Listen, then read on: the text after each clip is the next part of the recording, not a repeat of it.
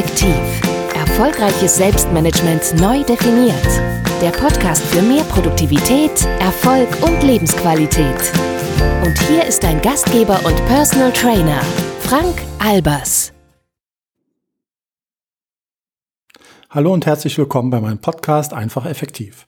Mein Name ist Frank Albers und heute möchte ich mit dir über Win-Win-Situationen sprechen und was Do-Follow und No-Follow Backlinks in Blogs damit zu tun haben. Der Untertitel lautet Soziale Netze, unsoziale Blogs. Die heutige Podcast-Episode ist unterteilt eigentlich in zwei Abschnitte, in denen es um die Win-Win-Strategie geht. Der erste Teil dürfte für jeden interessant sein und der zweite Teil ist vor allen Dingen für Blogger interessant, die natürlich möchte jeder Blogger, dass sein Blog besser gefunden wird in Google. Und deswegen zeige ich dir, was Do-Follow oder No-Follow Backlinks in Blogs damit zu tun haben. Und was diese wiederum mit einer Win-Win-Strategie zu tun haben. Also, du darfst gespannt sein. Jetzt geht's los. Was sind Do-Follow oder No-Follow Backlinks? Und warum werden Blogs mit Do-Follow Backlinks in Google besser gefunden? Und weshalb du nicht nur als Blogger immer eine Win-Win-Strategie fahren solltest. Aber erstmal von vorn. Dieser Artikel ist Teil meiner eigenen Blogparade Win-Win geben und nehmen, die noch bis zum 30.09. läuft. In meiner Einladung zur Blogparade habe ich bereits erwähnt, dass Win-Win zu einer Lebenseinstellung geworden ist – weil ich denke, dass dabei alle Seiten profitieren und man so im Leben auf Dauer erfolgreicher ist oder wird. Das war aber bei mir nicht immer so. Schließlich bin ich mit Leib und Seele auch ITler und kannte früher eigentlich nur die Zustände 1 und 0, an und aus, schwarz und weiß. Insbesondere als ich noch angestellt war. Zwei Dinge haben meine Einstellung allerdings dauerhaft verändert. Ein Buch und meine Selbstständigkeit als IT-Projektleiter. Bei dem Buch handelt es sich um die sieben Wege zur Effektivität, Prinzipien für den persönlichen und beruflichen Erfolg von Stephen R. Covey. Seit einer gefühlten Ewigkeit ist es auf den Bestsellerlisten. Und solltest du einer der wenigen sein, der es noch nicht gelesen hat, unbedingt mal reinschauen, meine Empfehlung. Und zum zweiten Punkt. Das andere, was meine Einstellung grundlegend geändert hat, war der Eintritt in meine Selbstständigkeit. Zuerst war ich acht Jahre lang im Bereich EDV, Vertrieb und Service als Sidepreneur nebengewerblich tätig. Damals kannte man den Begriff Sidepreneur allerdings noch gar nicht. 2004 wagte ich dann den Schritt in die komplette Selbstständigkeit. Und wenn du ein Gewerbe betreibst, als Freelancer oder Freiberufler unterwegs bist, stellst du ganz schnell fest, dass du mit deinen bisherigen Erfahrungen und Gewohnheiten am Computer Nullen und Einsen, richtig oder falsch, nicht weit kommst. Plötzlich hast du es tatsächlich mit Menschen, nicht mit Computern zu tun, die du davon überzeugen musst, dass ausgerechnet du für den Job der Richtige bist, dein Produkt besser ist als das der Mitbewerber oder warum du im Verhältnis Preis-Leistung einfach der Knaller bist. Du bist gezwungen, Kompromisse einzugehen. Zu Beginn sah ich jeden Kompromiss als Niederlage, denn schließlich war es mir nicht gelungen, meinen Willen durchzusetzen. Stattdessen bin ich möglicherweise dem Kunden entgegengekommen habe Zugeständnisse in Bezug auf den Preis gemacht oder habe Änderungen an der Projektlaufzeit akzeptiert und so weiter. Es waren tatsächlich meist Niederlagen, weil die Zugeständnisse, die ich gemacht habe, oft einseitig durch mich ohne adäquate Gegenleistung erfolgten. Es waren Lose-Win-Situationen, da ich verlor und der Kunde gewann. Weil ich Selbstständigkeit erst lernen musste und neu im Geschäft war, gab es auch die eine oder andere Situation, in der ich mich habe über den Tisch ziehen lassen. Das ist Lehrgeld. Manchmal auch Lehrgeld mit Doppel-E, weil es dich Geld kostet. Das wohl jeder Sidepreneur oder Solopreneur schon mal bezahlt hat. Und soll ich dir was sagen? Das hört nie auf. Aber es wird weniger, zum Glück. Solopreneurs Merksatz Nummer eins: Wichtig ist, dass die Einnahmen die Ausgaben markant übersteigen. Doch dann änderte ich meine Einstellung. Zuerst kam die Reaktion und dann kam die Aktion. Reaktion.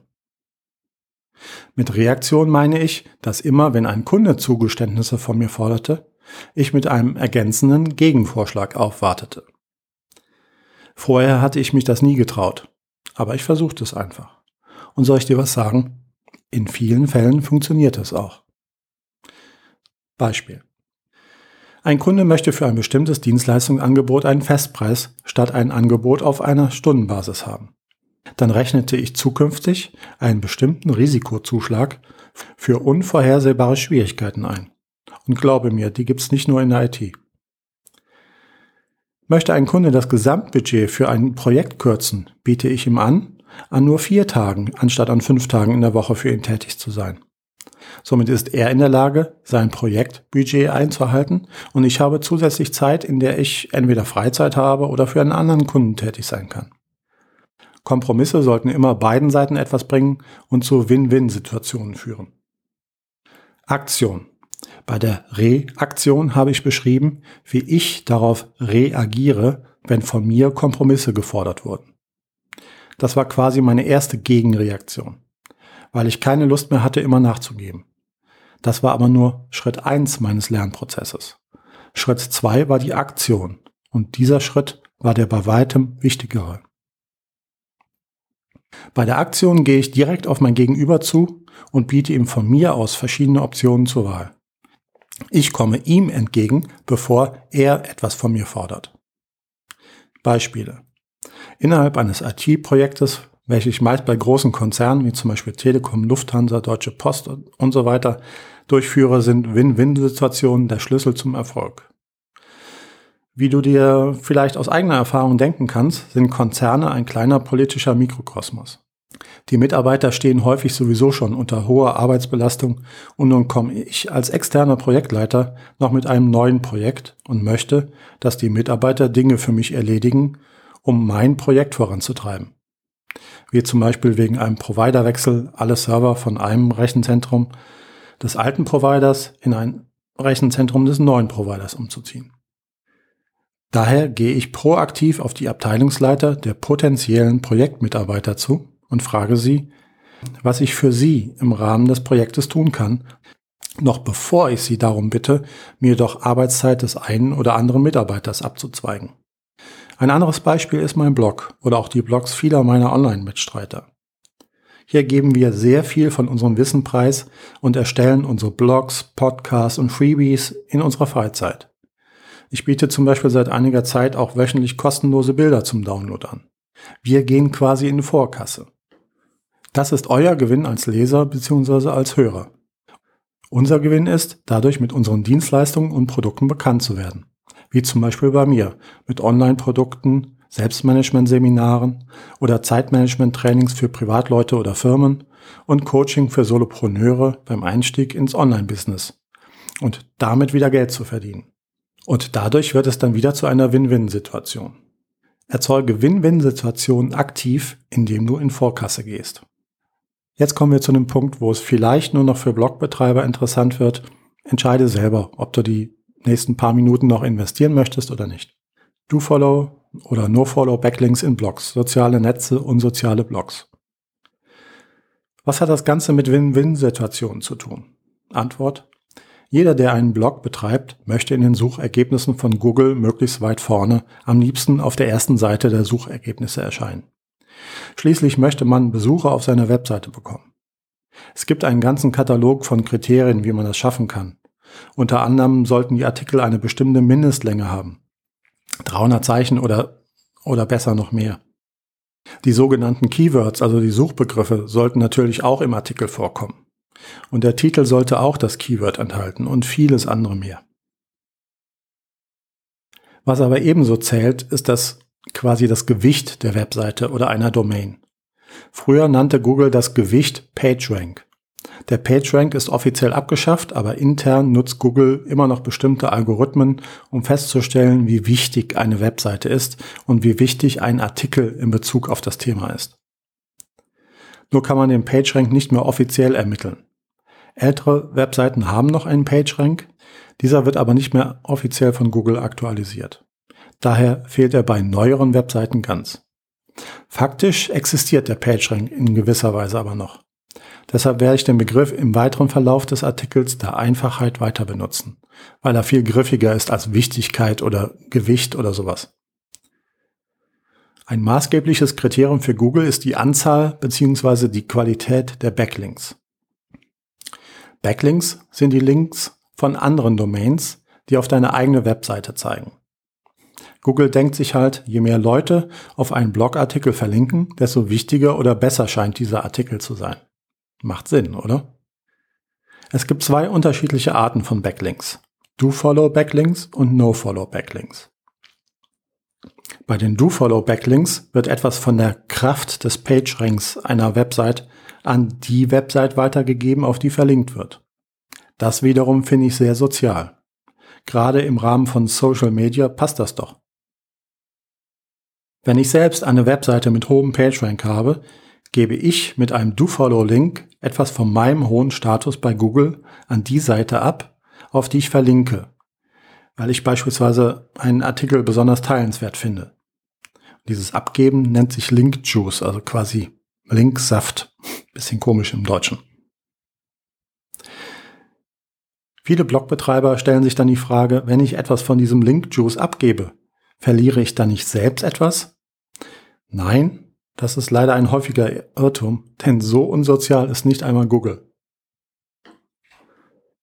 Durch das Abgeben von Linkjuice verlierst du nichts von deinem eigenen PageRank.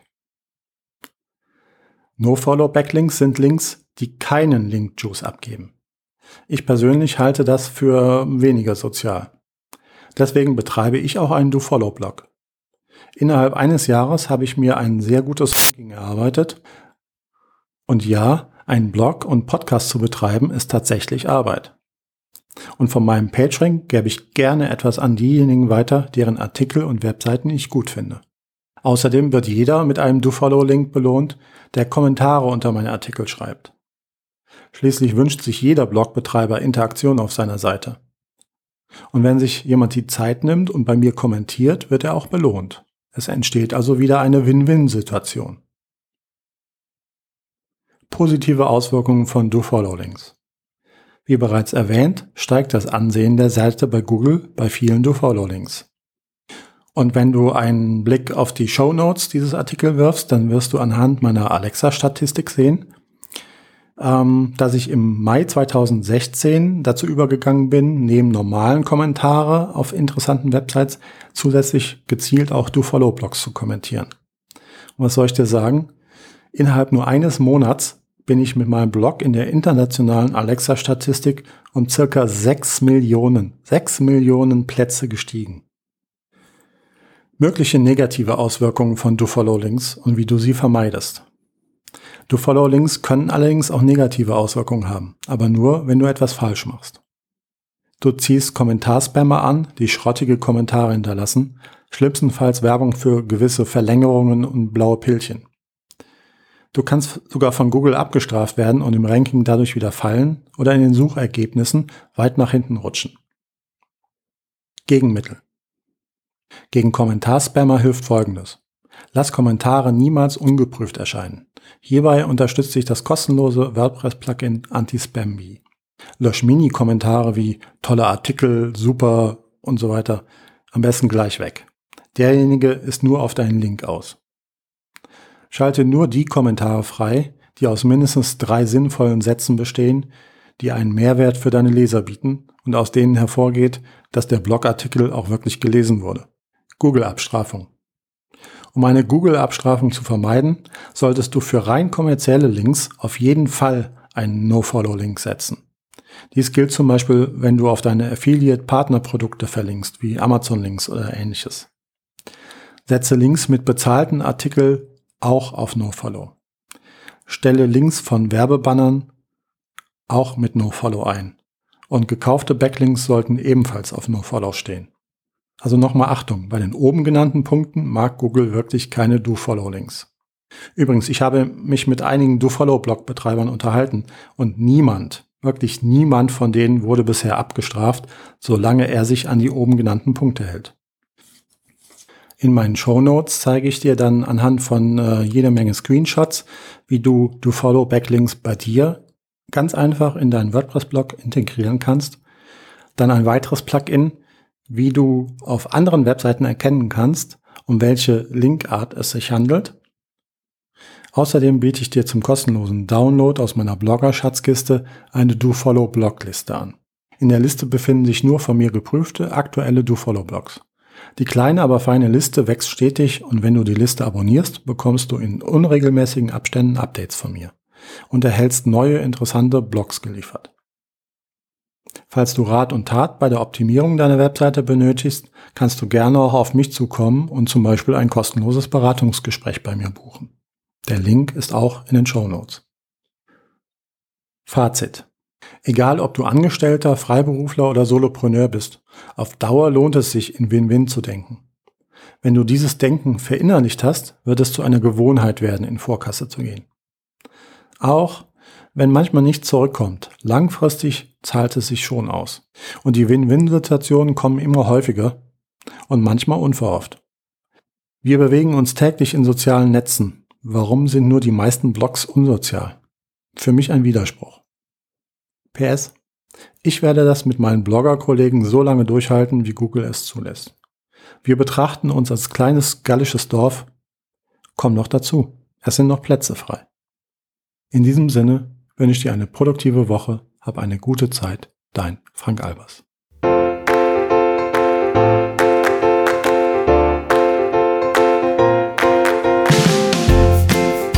Weitere Strategien und Tipps für mehr Produktivität, Erfolg und Lebensqualität findest du auf einfach-effektiv.de.